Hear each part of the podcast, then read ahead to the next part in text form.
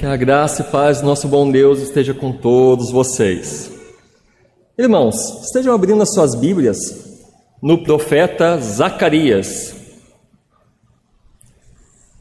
Estarei falando com vocês nessa noite sobre a sexta visão do profeta Zacarias. Zacarias capítulo 5. Estaremos vendo então os quatro primeiros versículos que trata da sexta profecia de Zacarias, que trata do rolo voador. Rapaz, rolo voador, que negócio é esse? Hoje nós vamos ver o que é isso.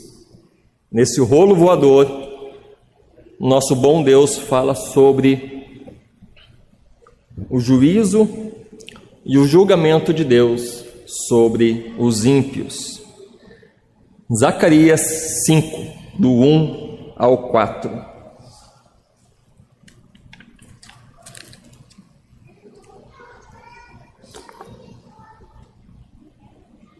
Assim diz a palavra do Senhor. Tornei a levantar os olhos e vi, eis um rolo voante. Perguntou-me o anjo: Que vês? Eu respondi: Vejo um rolo voante, que tem vinte côvados de comprimento e dez de largura. Então me disse: Esta é a maldição que sai pela face de toda a terra, porque qualquer que furtar será expulso segundo a maldição e qualquer que jurar falsamente será expulso também segundo a mesma. Falaei sair, diz o Senhor dos Exércitos, e a farei entrar na casa do ladrão e na casa do que jurar falsamente pelo meu nome. Nela pernoitará e consumirá a sua madeira e as suas pedras. Amém. Rapaz, que que rolo voador é esse, hein, tchê? Bah, de arrepiar, né? Oremos mais uma vez. Senhor Deus, Pai querido, Pai de graça e misericórdia, aqui estamos diante de Ti, foi lida a Tua santa palavra. A visão que o Senhor deu ao Teu servo Zacarias, a sexta visão, que revela muito acerca do coração do povo daquela época mas que também revela muito dos nossos corações. Ó oh, Deus, fale conosco nessa noite. Que nossos ouvidos estejam muito bem atentos a tudo que será ministrado aqui nesta noite. Infelizmente, nem todos que ouviram essa profecia de primeira mão do, da própria boca de Zacarias prestaram atenção, mas que conosco nessa noite seja diferente. Em nome de Jesus. Amém. Como eu falei com os irmãos semana passada, a Bíblia ela conta apenas uma única e grande história, a história da redenção, a história de como Deus salva o seu povo através de Jesus Cristo. E todas, todas, todos os livros da Bíblia, os 66 livros da Bíblia, estão interligados. E todos eles apontam para um único lugar: Cristo, Jesus Cristo. E o profeta Zacarias não é diferente. Até nessa profecia que só tem rangeiro de dentes, aqui também você vai dar Jesus Cristo. E como vocês sabem, Zacarias, juntamente com Ageu e Malaquias, são profetas pós-exílios. Então, são profetas que estão falando ao povo que voltaram do exílio babilônico. Eles ficaram por lá 70 anos, pois eles pecaram contra Deus, os profetas falaram, eles não escutaram, Deus mandou profeta atrás de profeta, muitos foram mortos, presos. O profeta Isaías, por exemplo, nos conta a tradição que ele foi cerrado vivo ao meio pelo rei Manassés. E Deus mandando os seus profetas e eles, não, e eles com o coração duro, então, ah, é assim? Ah, então tá, beleza. Mandou eles para o cativeiro babilônico. Veio a Babilônia, destruiu Jerusalém, destruiu a nação, matou uma boa parte da população e os que não foram mortos viraram escravos, foram levados a 900 quilômetros de distância para a Babilônia. E ali ficaram 70 anos. Então Deus os manda de volta. Deus não esqueceu do seu povo. O mesmo Deus que traz juízo, o mesmo Deus que exorta, é o mesmo Deus que fala: vocês continuam sendo meu povo. Eu puxo a orelha de vocês, mas o meu pacto, a minha aliança com o povo é inquebrável. Eu prometi a terra para vocês e essa terra de vocês, voltem.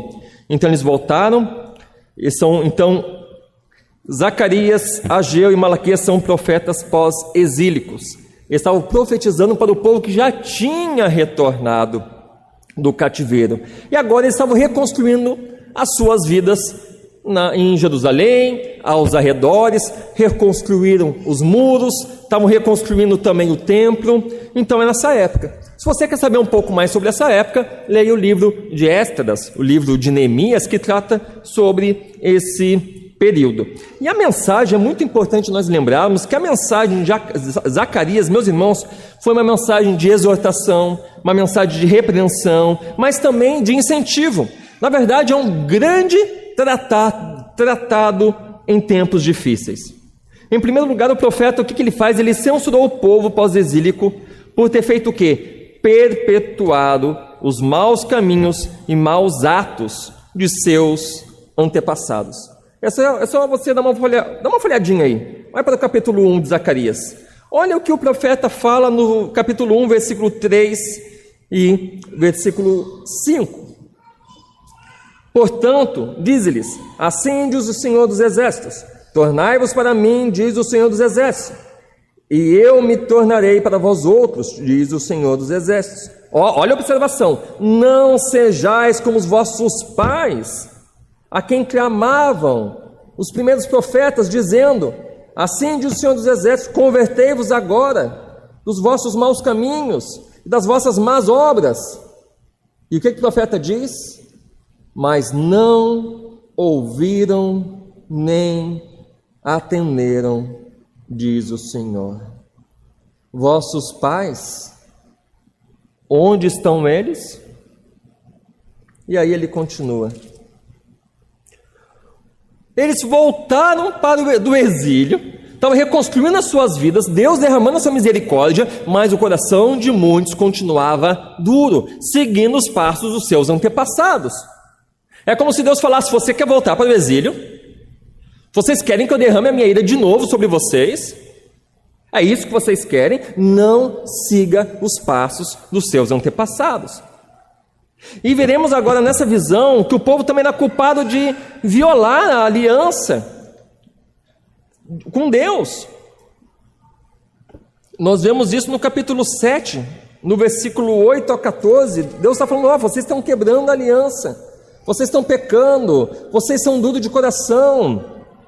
Olha o que ele diz no versículo 9: Assim falado o Senhor dos Exércitos, ex executai o juízo verdadeiro, mostrai bondade e misericórdia, um para com cada um para o seu irmão. Eles não tinham misericórdia, era um povo explorador, ganancioso, corrupto.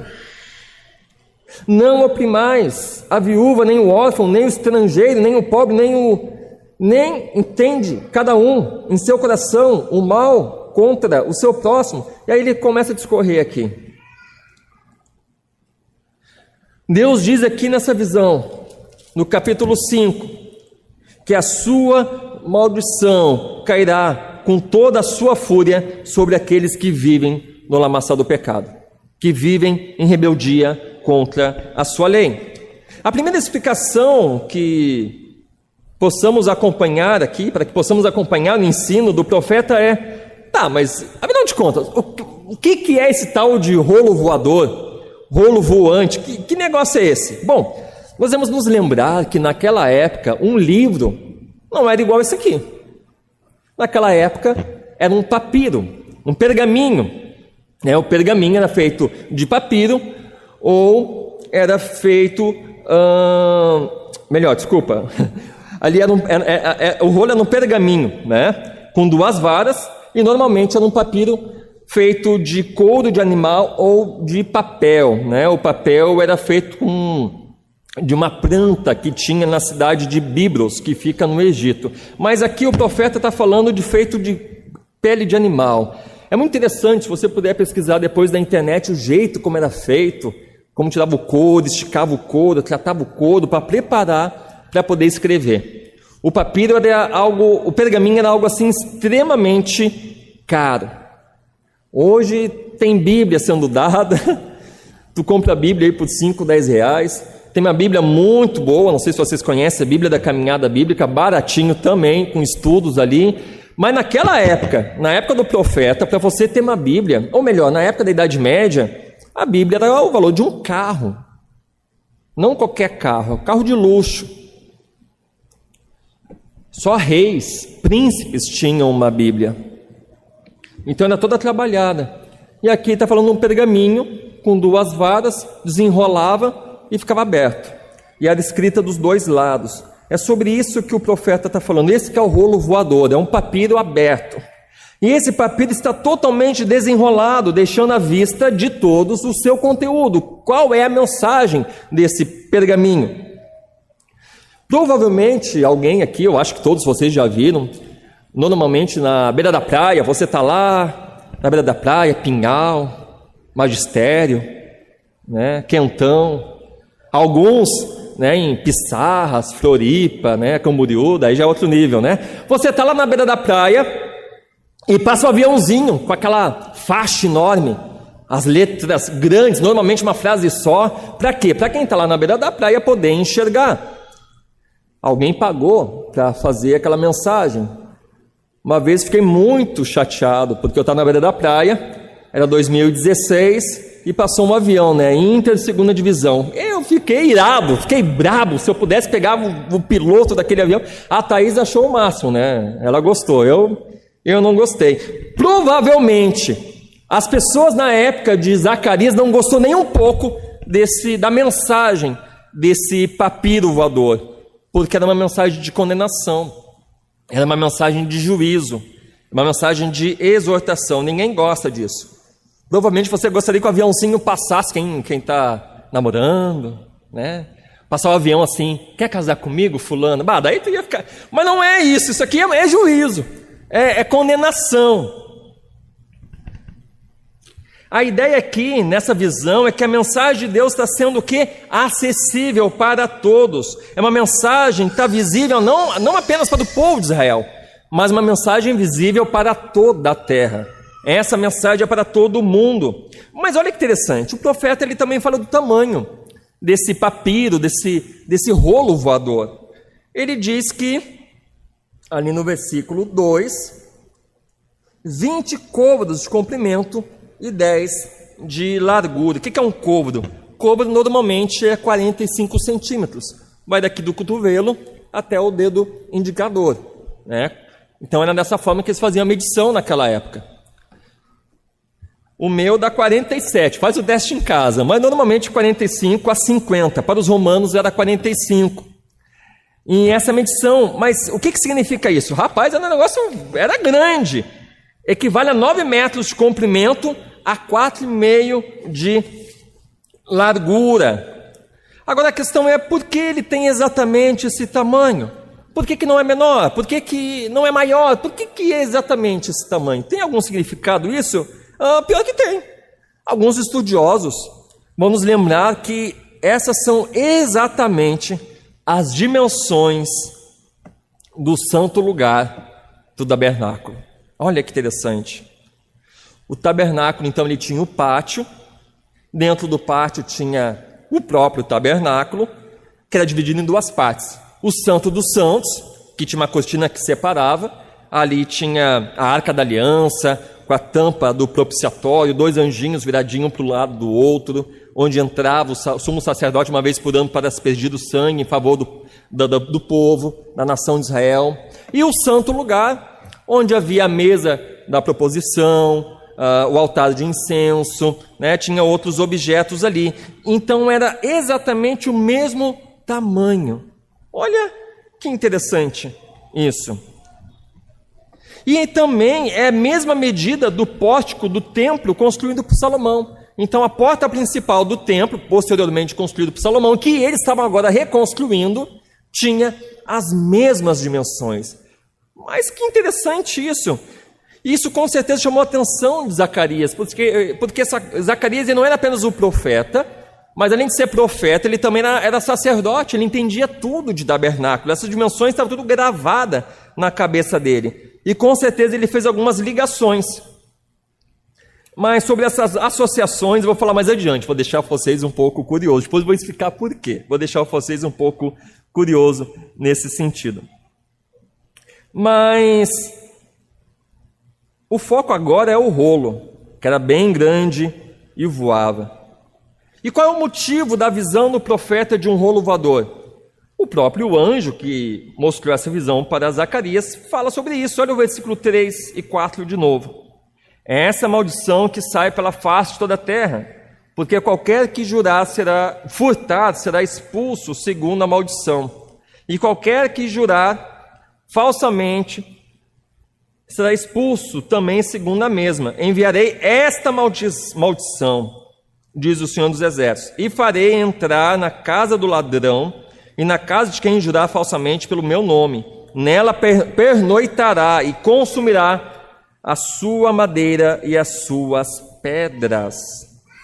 Meus irmãos, ao lermos o significado que o anjo revelou a Zacarias acerca do rolo voador, percebemos que Deus está falando do juízo que cairá sobre todos aqueles que desobedecem à sua lei. O resultado do julgamento de Deus será uma destruição total do pecador. Essa é a mensagem nessa visão. Não vai sobrar nada total. Por isso quero destacar com vocês dois elementos aqui sobre o julgamento de Deus. Esse julgamento que Deus irá derramar sobre todo pecador, a maldição que ele vai jogar. Primeira coisa que quero destacar com vocês é o critério para o julgamento de Deus. Qual é o padrão? Qual é a régua de Deus para esse julgamento? Como eu falei antes para vocês, as dimensões do rolo voador eram as mesmas dimensões do lugar santo, do tabernáculo, e da porta principal do templo de Salomão, que agora estava reconstruído. Estava lá bem faceiro reconstruído, mas coração todo podre. As mesmas dimensões. Isso significa, meus irmãos, que o pergaminho está baseado em um padrão divino. Que esse é o padrão do julgamento de Deus sobre os pecadores. O pergaminho ele simboliza a palavra de Deus. O pergaminho ele simboliza a lei de Deus. Simboliza principalmente os dez mandamentos de Deus, pelo qual todo ser humano vai ser julgado. Esse é o padrão. E quem não se encaixar nesse padrão será consumido, será queimado. Não sobrará nada, não vai sobrar nada. A lei de Deus, claramente exposta nas Escrituras, é a medida de todas as coisas. Um filósofo do século IV a.C., Protágoras, ele dizia que o homem é a medida de todas as coisas. Não. Deus, a sua lei, é a medida de todas as coisas. Existe uma régua divina, existe uma régua eterna, imutável, criada por Deus. E se estiver fora desse padrão, haverá consequências. E eu vou dizer uma coisa para vocês, meus irmãos, uh, o que eu estou dizendo aqui para vocês, pela época que nós vivemos, beira essas afirmações que eu estou fazendo para vocês, beira a loucura, beira fanatismo religioso diante do mundo, diante de uma cosmovisão envolvida pelo pós-modernismo, onde não há verdade, a verdade é relativa, é loucura para eles. O homem pós-moderno quer ser livre, quer ser autônomo, ele quer ser independente de Deus, de suas leis. O homem faz as suas leis. Nós decidimos o que é certo ou errado. A sociedade decide isso. A antropologia decide isso. A cultura? Não. Mas vou dizer uma coisa para vocês nessa tentativa de serem livres, o homem, o homem pós-moderno está rejeitando todos os absolutos. E ao rejeitar os absolutos, eles procuram desconstruir toda a verdade como sendo pura ilusão e opressão. E procuram dar novos significados e interpretações para eles. Os seres humanos constroem as suas próprias realidades. E por isso cada um vive do jeito que quiser, e ninguém tem autoridade para julgar o estilo de ninguém. Cada um no seu quadrado, cada um faz o que quer. Já tentou evangelizar alguém?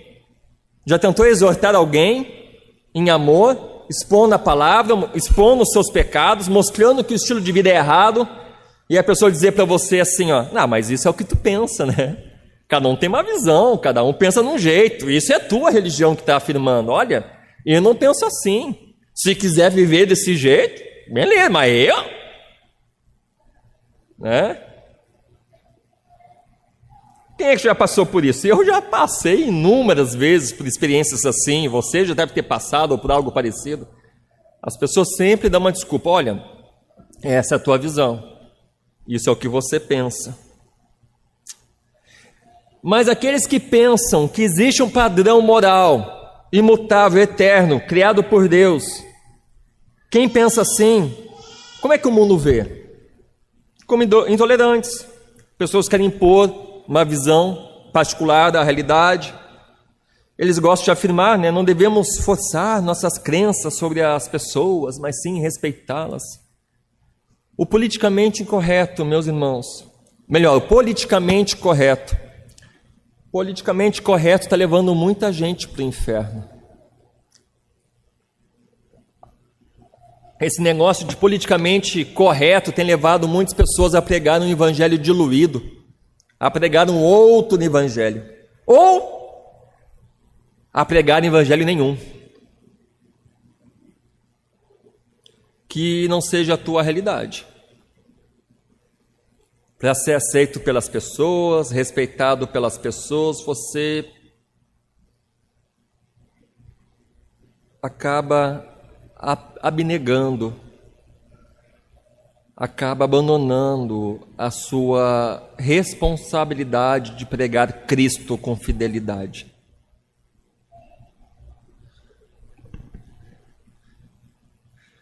Esse é um dos principais motivos pelo qual o cristianismo é rejeitado e desprezado pelo pós-modernismo.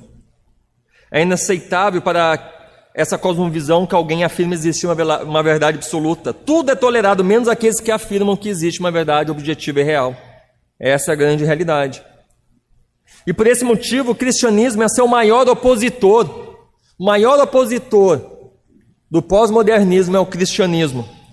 Pois ele declara, declara em alto e, alto e bom tom: existe apenas, existe apenas um único Deus vivo e verdadeiro, aquele revelado pelas Escrituras. Devemos nos submeter à palavra de Deus. Jesus Cristo é o único caminho, ele é a verdade e a vida, e ninguém, absolutamente, absolutamente ninguém, vai até o Pai a não ser através de Jesus Cristo.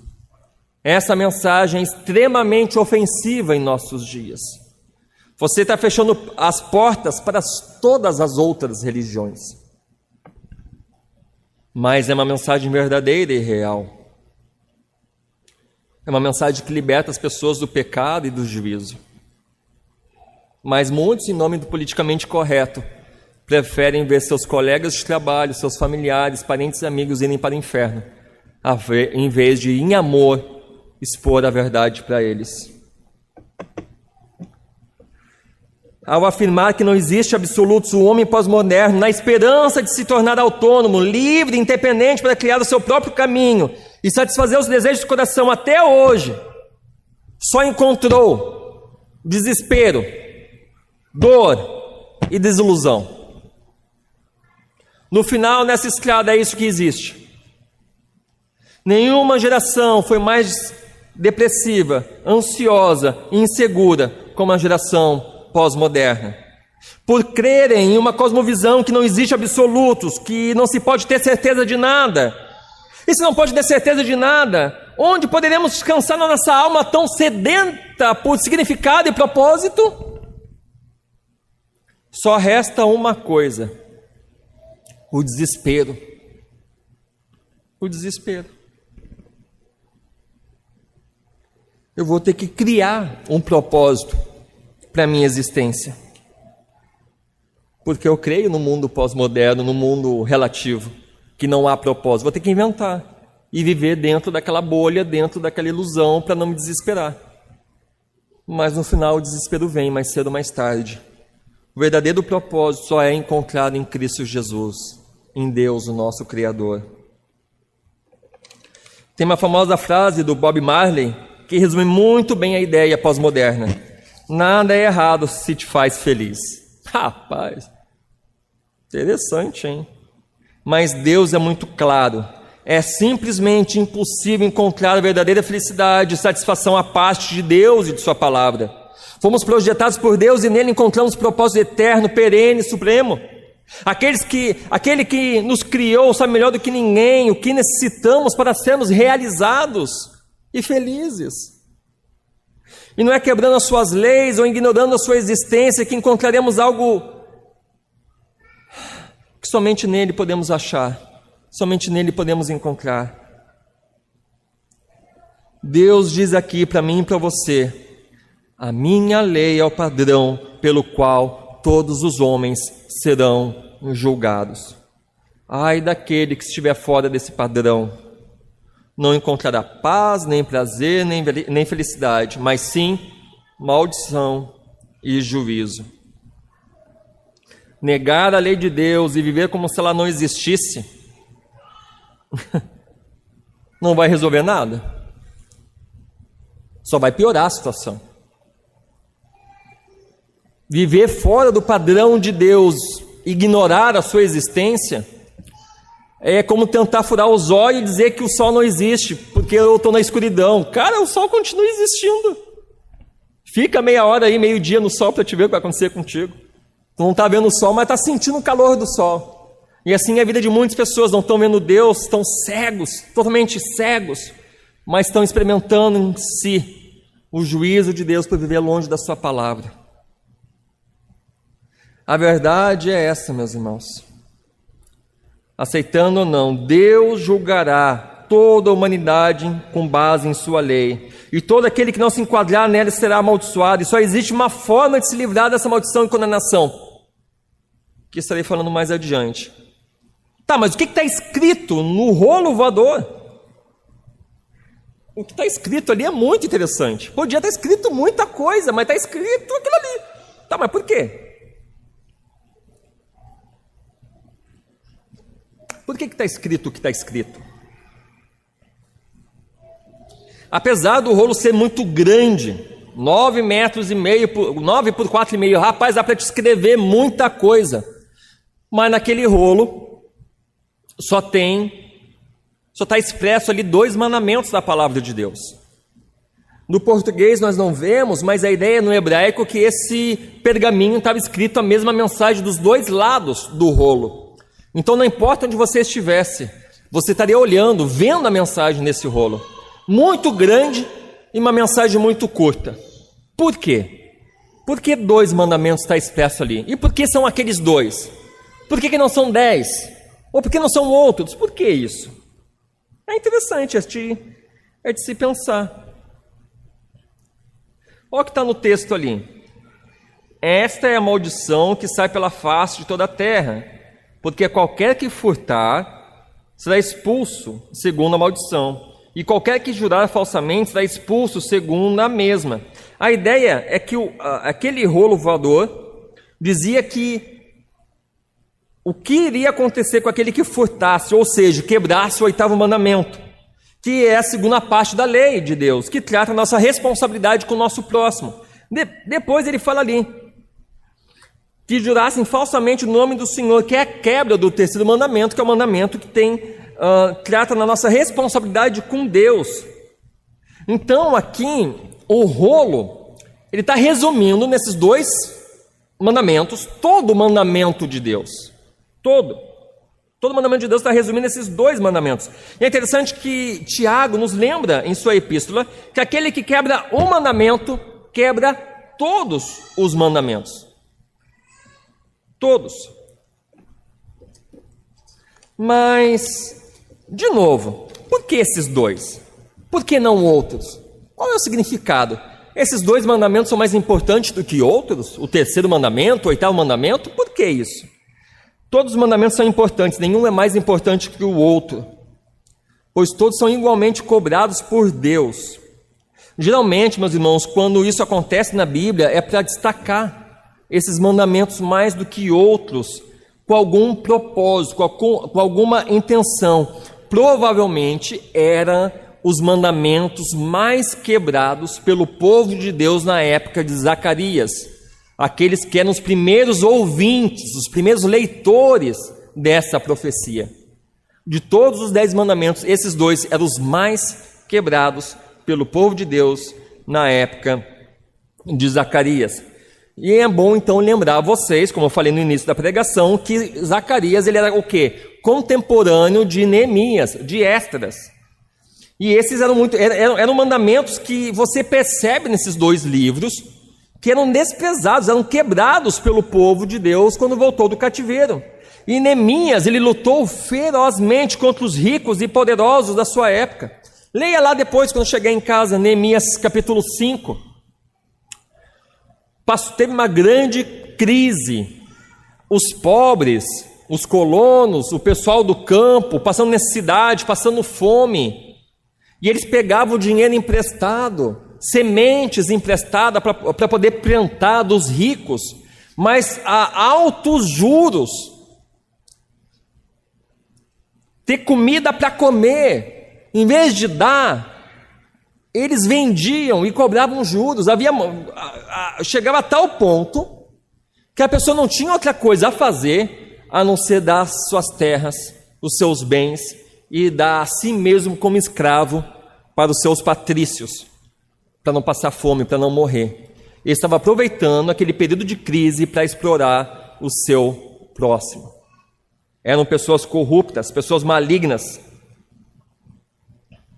Os nobres então se aproveitaram da, da, da, da crise financeira para fazer isso, deixando desassistido o órfão, a viúva. A justiça de Deus é distorcida por pessoas que julgaram em nome do Senhor. A justiça era corrompida com testemunhas falsas que juraram em nome de Deus. Roubo, corrupção, exploração, tudo isso era extremamente escancarado. Deus era roubado também naquele período, como o profeta Malaquias, contemporâneo de Zacarias, afirmou. O povo era sustentado e suprido em todas as coisas, mas não davam dízimos e ofertas, como forma de gratidão e louvor, reconhecendo assim a sua total dependência de Deus e, o seu, e, e Deus como seu provedor. Esse, esse era o contexto de Zacarias. Então, esses eram os mandamentos mais quebrados por aquele povo. Esses, a quebra desses mandamentos mostrava, revelava o total desprezo daqueles homens pela lei de Deus. Mas o juízo, a maldição de Deus, iria vir sobre eles. Meus irmãos, a mensagem do rolo voador revela muito sobre a sociedade e o coração do povo de Deus na época de Zacarias. E nós? O que, esse rolo fala para mim e para você nessa noite? O que esse rolo voador diria de mim e de você hoje? Qual mensagem está descrita nesse rolo? A mesma? Ou outro dos mandamentos? O que está descrito nesse rolo? Todas as vezes que abrimos as Escrituras, Deus fala conosco acerca do tipo de vida que devemos viver diante dele e diante do nosso próximo. Ela deve ser nossa bússola que dirige nosso viver. Será que estamos levando com seriedade aquilo que a palavra de Deus diz? As suas orientações do que devemos abraçar, daquilo que devemos nos afastar, abandonar? Ou será que estamos nos afastando daquilo que Deus ama e amando aquilo que Ele abomina, que Ele odeia, que Ele despreza?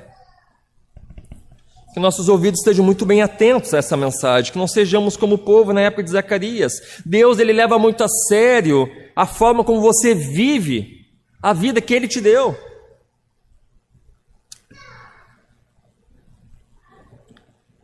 Nós possamos estar levando a sério a sua lei. Possamos estar honrando a Deus, vivendo de maneira digna do evangelho de Cristo. Esposo, esposa, como é que você está tratando a sua esposa, o seu cônjuge, amando e respeitando, sendo esteio um para o outro, ou briga, discussões, desrespeito. Pais, vocês estão sendo exemplo para os seus filhos de um pecador redimido e transformado por Cristo, instruindo seus filhos no caminho do Senhor todos os dias no seu lar. Jovens, adolescentes, crianças que estão aqui, vocês têm negado suas paixões, dizendo não para as ofertas do mundo, que o mundo tem feito para você. Ou está vivendo da mesma forma que seus colegas e amigos que não possuem Deus. Não dá para diferenciar você de um pagão, de um não crente. As mesmas conversas, as mesmas piadas, os mesmos gostos.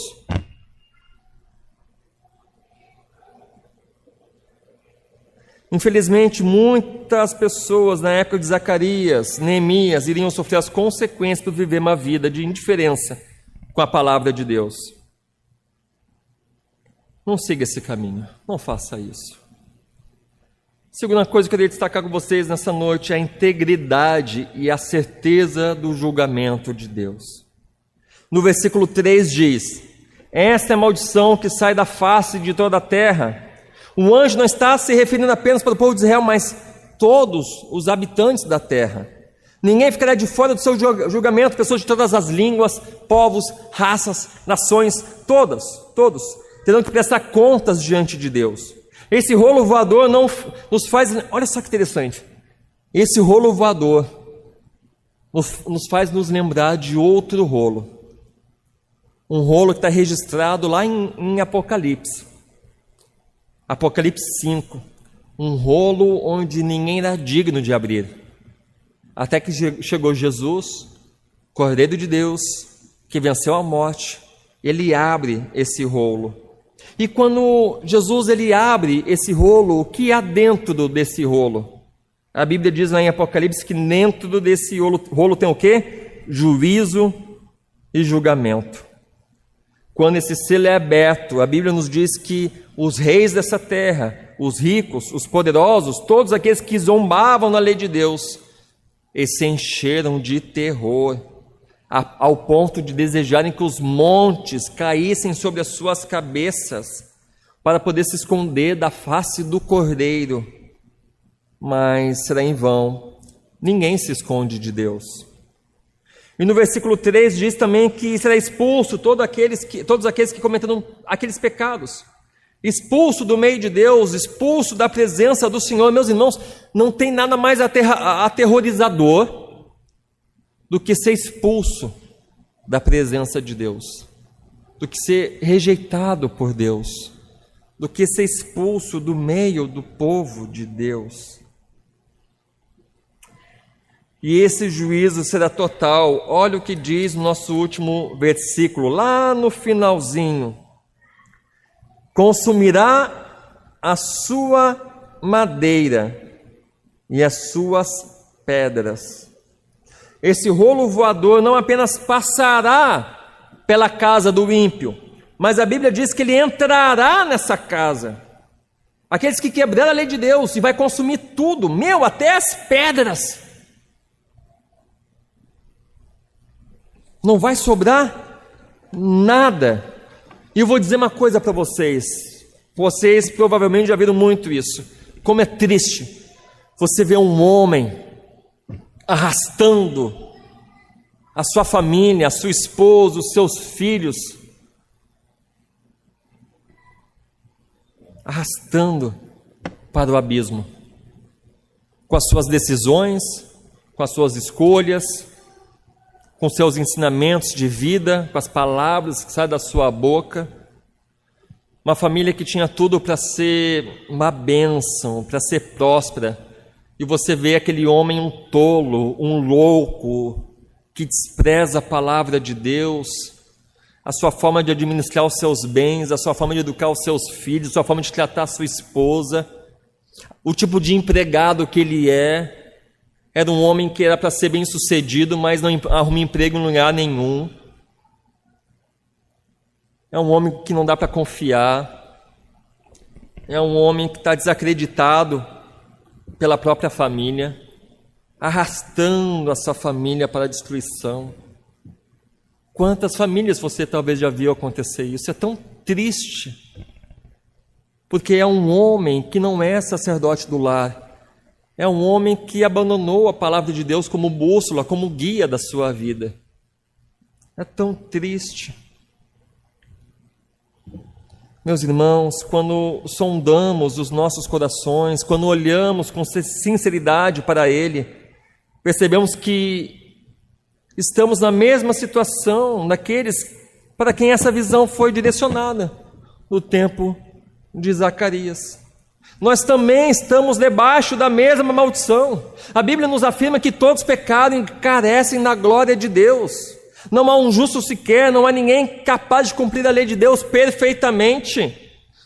Quando sondamos nosso coração, percebemos que quebramos inúmeras vezes a lei de Deus, tantas vezes que somos incapazes de contar. Igual aquele filme, aquela comédia do Todo-Poderoso, que ela abre a gavetinha, rapaz, não tem fim. Não dá para contar o número de pecados que nós cometemos. Nossa dívida com Deus é incalculável. É uma dívida impagável. Esse rolo voador diz para mim e para você nessa noite: você quebrou a lei de Deus. Você está amaldiçoado. Você não pode se salvar. O juízo virá sobre você e te consumirá, tu e a tua família. É isso que a lei de Deus nos diz para mim e para você. Vou até tomar uma água. É isso que é para mim e para você. Isso aqui deveria gerar temor dentro de nós, medo, terror.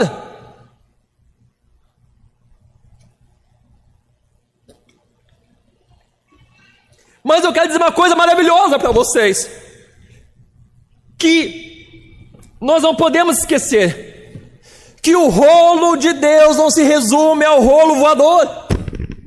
Esse é um recorte, é um pedacinho. O grande rolo de Deus tem uma mensagem poderosa. O grande rolo de Deus não fala apenas de juízo. O grande rolo de Deus, a Bíblia não fala apenas de condenação. O grande rolo de Deus diz: nós somos lembrados que toda maldição que está sendo anunciada sobre toda a face da terra não impediu Deus de nos amar, não impediu Deus de nos salvar, e não impedirá Deus de nos fazer a imagem e semelhança perfeita do seu Filho Jesus. Entenda isso. Essa é a grande mensagem do livro, o grande rolo de Deus. Para todos aqueles que confessarem Jesus Cristo como Senhor e Salvador na sua vida. Essa é a grande mensagem. A Bíblia nos afirma que todo aquele que crer em Jesus Cristo viverá. Todo aquele que crê no Filho de Deus tem vida eterna. Todo aquele que confessar os seus pecados, Deus o perdoará. Todos aqueles que receberam Jesus Cristo foram feitos filhos de Deus. Que mensagem! Que maravilha! Se alegre com isso. A Bíblia nos diz lá em Gálatas 3:10 que toda maldição de Deus permanece sobre todos os que não conseguem guardar a lei de Deus perfeitamente, coisa que eu e você não conseguimos e não iremos conseguir. Mas ele continua, olha o que ele diz. Mas ela também nos diz que em Cristo essa maldição foi removida, pois Cristo nos resgatou da maldição da lei, fazendo-se Ele próprio maldição em nosso lugar. A maldição já não está mais sobre nós porque Cristo, na sua cruz, carregou toda a maldição que estava sobre o seu povo. A dívida impagável, ele pagou. Ele pagou. A maldição do rolo de Zacarias, a maldição que eu acabei de falar para vocês nesse culto, essa maldição não tem poder sobre você, se você está em Cristo Jesus. Se você está em Cristo Jesus, não se preocupa com o rolo de Zacarias. Essa maldição não é para você. Por quê? Por causa de Jesus Cristo. Por causa da sua morte e ressurreição na cruz. Por causa disso, nós não seremos expulsos no meio do povo. Nós somos chamados, nós somos convocados para habitar para sempre em Sua presença por toda a eternidade chamados para viver na Sua presença e reinar com Ele. Por causa de Cristo Jesus, nós não somos consumidos por causa do pecado. O seu fogo não será para nos consumir, mas para nos purificar, para nos limpar, para nos tornar mais parecidos com Ele, para vivermos uma vida de pureza e comunhão com Ele e com o nosso próximo, para nos capacitar para viver conforme a Sua palavra, para glorificá-lo diante do mundo, através de um viver santo. O fogo de Deus sobre os seus filhos é um fogo diferente, é um fogo purificador, é um fogo transformador, é um fogo regenerador. Pois Jesus, na sua cruz, ele não apenas nos livra da condenação no pecado, ele também nos livra da escravidão do pecado, da prática do pecado. Pois o mesmo Deus que justifica é o mesmo Deus que santifica a sua obra é completa. Ele quer que os seus filhos sejam santos e que essa santidade seja claramente visível na sua vida, onde a sua família, a sua esposa, o seu esposo, seus filhos, seus parentes, seus colegas possam enxergar Cristo em você.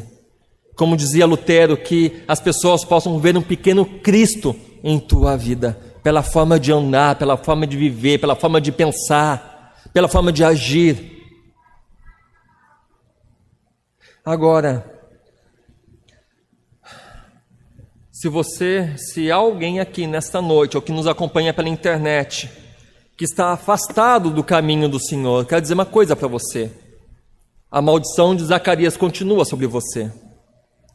O juízo de Deus continua sobre você e ele irá te consumir, ele irá te destruir. Mas não precisa ser assim, não é necessário ser desse jeito, pois Jesus Cristo morreu na cruz para que você não fosse alvo da sua destruição, mas sim no seu amor, na sua graça.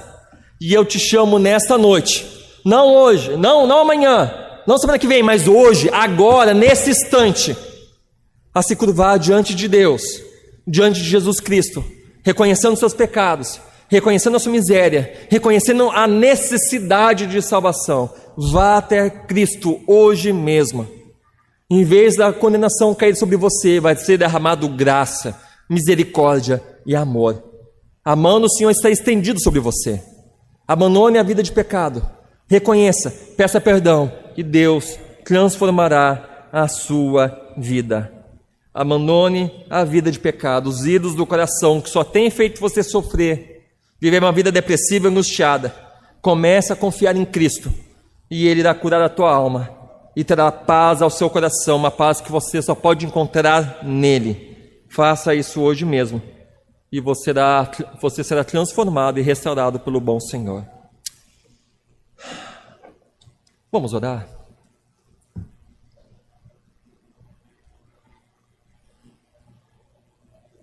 Senhor Deus, nós ouvimos a tua lei nesta noite. E a tua lei diz que todo aquele que pecar morrerá. Todo aquele que quebrar a tua lei será consumido pela tua ira. Mas não precisa ser assim. Tu enviaste o teu filho Jesus para morrer numa cruz, para dar vida e vida com abundância. Oh, Deus, eu te peço, quebrante o coração de todos aqueles que estão afastados de ti. Quebrante o coração de todos aqueles que estão desprezando a tua lei. Mude o coração daqueles que estão frios espiritualmente, que estão apenas vivendo um cristianismo de aparência, como aquele povo na época de Zacarias, construindo um templo, mas longe do Senhor do templo, Deus, que ninguém que esteja aqui nesta noite nos ouvindo na internet esteja dessa, permaneça assim, mas que se volte para ti com o coração quebrantado, com o coração arrependido.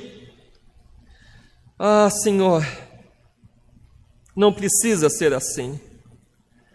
Não precisa ser dessa forma, o juízo caindo sobre eles. Não, Deus. Mas que nessa noite, onde a tua mão está estendida, que eles possam agarrar na tua mão clamando por socorro, por perdão e redenção. Ó oh Deus, que se volte para ti. Sejam renovados seus votos. Que descansem no teu filho Jesus. Oh Deus, eu te peço, em nome de Jesus, que possa estar se agarrando na obra salvadora de Cristo para a salvação abandonando seus pecados, abandonando os ídolos do coração, abandonando coisas que o Senhor despreza, coisas que o Senhor abomina, para viver uma vida íntegra, uma vida consagrada a Ti, uma vida santa, uma vida pura, uma vida onde o seu prazer seja viver conforme a tua vontade, uma vida que tenha prazer em honrar o teu santo nome, uma nova vida onde o prazer esteja em fazer o teu reino conhecido, o teu nome proclamado pelos quatro ventos. Ó oh, Deus, vivifica a tua igreja, vivifica os nossos irmãos e aqueles que ainda não nasceram de novo, que o teu espírito possa ser soprado e transformar o coração dessas pessoas. Derrama a tua graça. É o que eu te peço, tenha misericórdia. Que ninguém saia daqui nessa noite indiferente com a tua palavra. Em nome de Jesus. Amém.